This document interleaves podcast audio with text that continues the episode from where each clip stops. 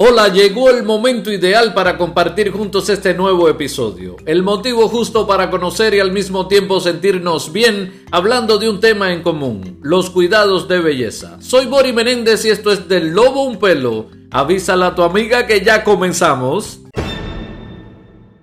Hoy te traigo un tema súper interesante que nos toca a todos, a ellas y a ellos. Estaré dialogando sobre colorearse el cabello como un medio de expresión.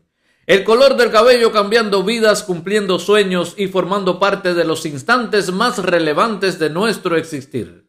Quédate hasta el final, no te lo pierdas.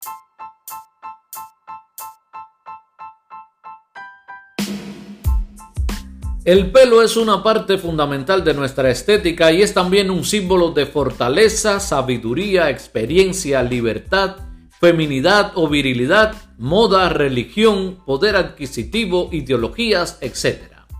El cabello forma parte de nuestra personalidad, carácter y estatus social. Pero no podemos dejar de mencionar que junto al corte de cabello van de la mano las coloraciones para de este modo convertirse en una nueva forma de expresión. Y este es el tema que nos ocupa hoy, la coloración del cabello como forma de expresión. Escucha bien. Comenzaré con un poco de historia para remontarnos a los orígenes del teñido del pelo en la antigüedad. En la Roma clásica se podía escoger un teñido entre distintas modalidades y tonos. El dorado se conseguía mediante una variedad de jabones y lejías alcalinas traídas de Fenicia, centro cosmético del mundo antiguo.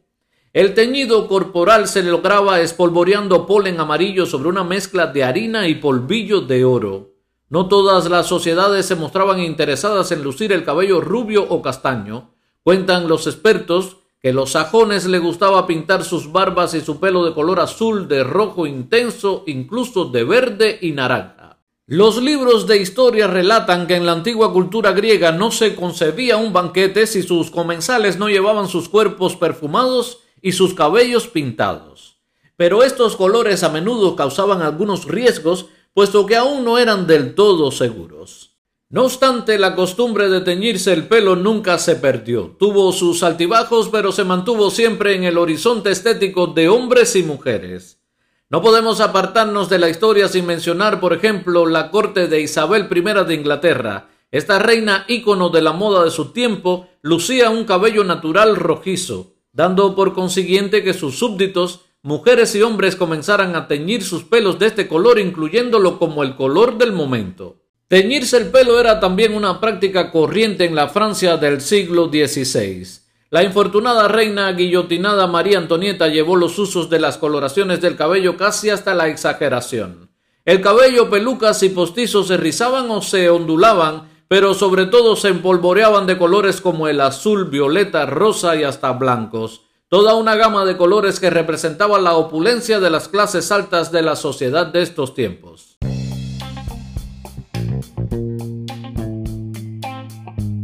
El color para el cabello ha ido evolucionando al pasar de los años, teniendo que enfrentarse a diferentes culturas, costumbres e infinidad de reglas sociales, cerraduras dogmáticas, sin dejar de mencionar las llamadas modas. En los primeros lustros del siglo XX, teñirse el pelo era cosa propia de actrices, de gente de la farándula, por lo que en general las señoras se negaban a someterse a tales cambios de aspecto. Todavía en 1950, solo una parte pequeñísima de las mujeres más avanzadas, el 7% de francesas y americanas, osaban teñirse el pelo. Proporción que 30 años después superaba el 75% de la población occidental. Este desproporcionado cambio se debió sencillamente a la publicidad.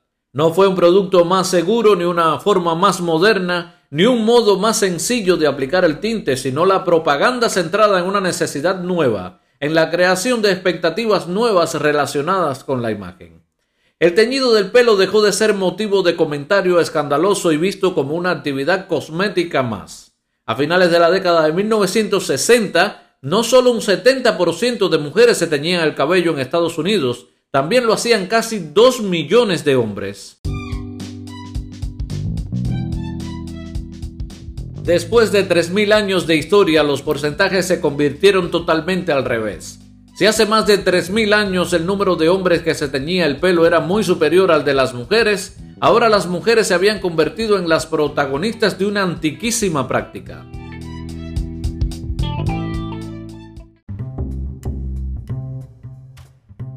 Estás escuchando el podcast del Lobo Un Pelo, el mundo de la cosmetología y cuidados de belleza en general. No dejes de suscribirte para que recibas el episodio más actualizado. Soy Bori Menéndez haciendo realidad estos minutos de entretenimiento y educación. No te lo pierdas.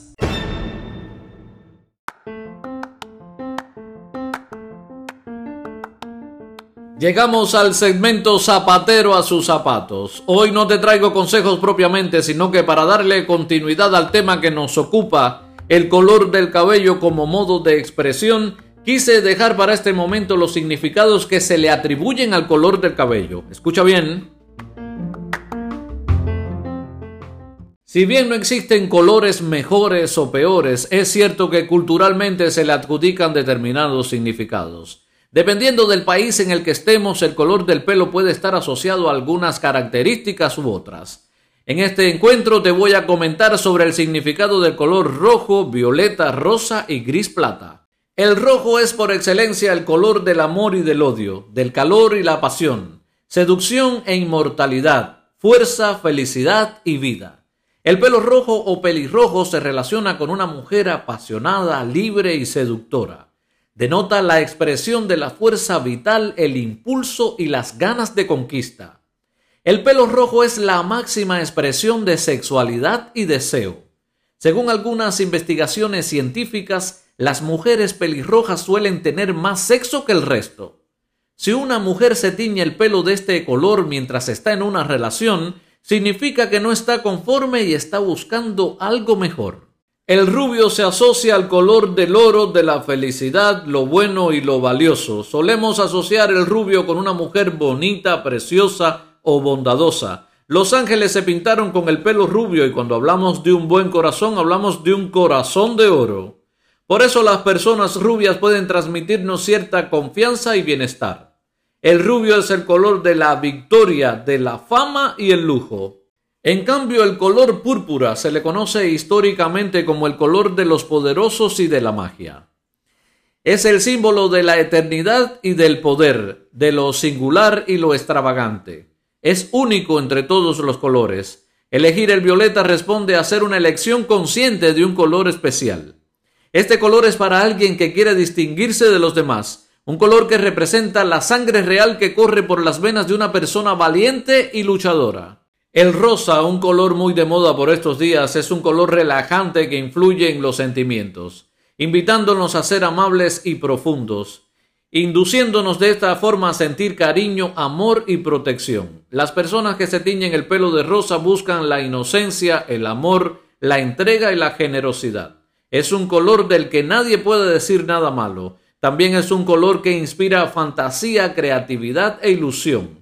El rosa transmite una personalidad dulce y sentimental de una persona que busca siempre un final feliz. Por último, te comento sobre el color gris plateado, tonalidad que nuestras clientas nos piden a diario para enmascarar las canas, pues escucha bien, el pelo gris siempre ha sido relacionado con las canas, la vejez y lo anticuado. Sin embargo, una nueva tendencia nace para darle vida a este color triste y apagado, un gris que mezcla la esencia de la sabiduría con la elegancia. Una nueva línea de grises plata que iluminan y transmiten lujo, modernidad y brillantez. Ahora sí, nunca intentes hacerte este químico en casa. Déjate aconsejar por un profesional para estar seguro que este color va a tono con tu edad, con tu estilo de cabello y tu forma de vida. De esta forma llegamos al final del episodio de hoy. En siete días nos volvemos a encontrar. Trataremos temas relacionados con el cuidado de nuestro cuerpo y de nuestra imagen. Si el contenido de hoy despertó en ti un nuevo interés por cambiar el color de tu cabello, habré cumplido mi propósito que no es más que sugerirte un adecuado manejo de tu belleza corporal y física. El conocimiento no ocupa espacio, en cambio nos hace ser mejores profesionales. Esto fue de Lobo Un Pelo, yo soy Bori Menéndez, hasta la próxima.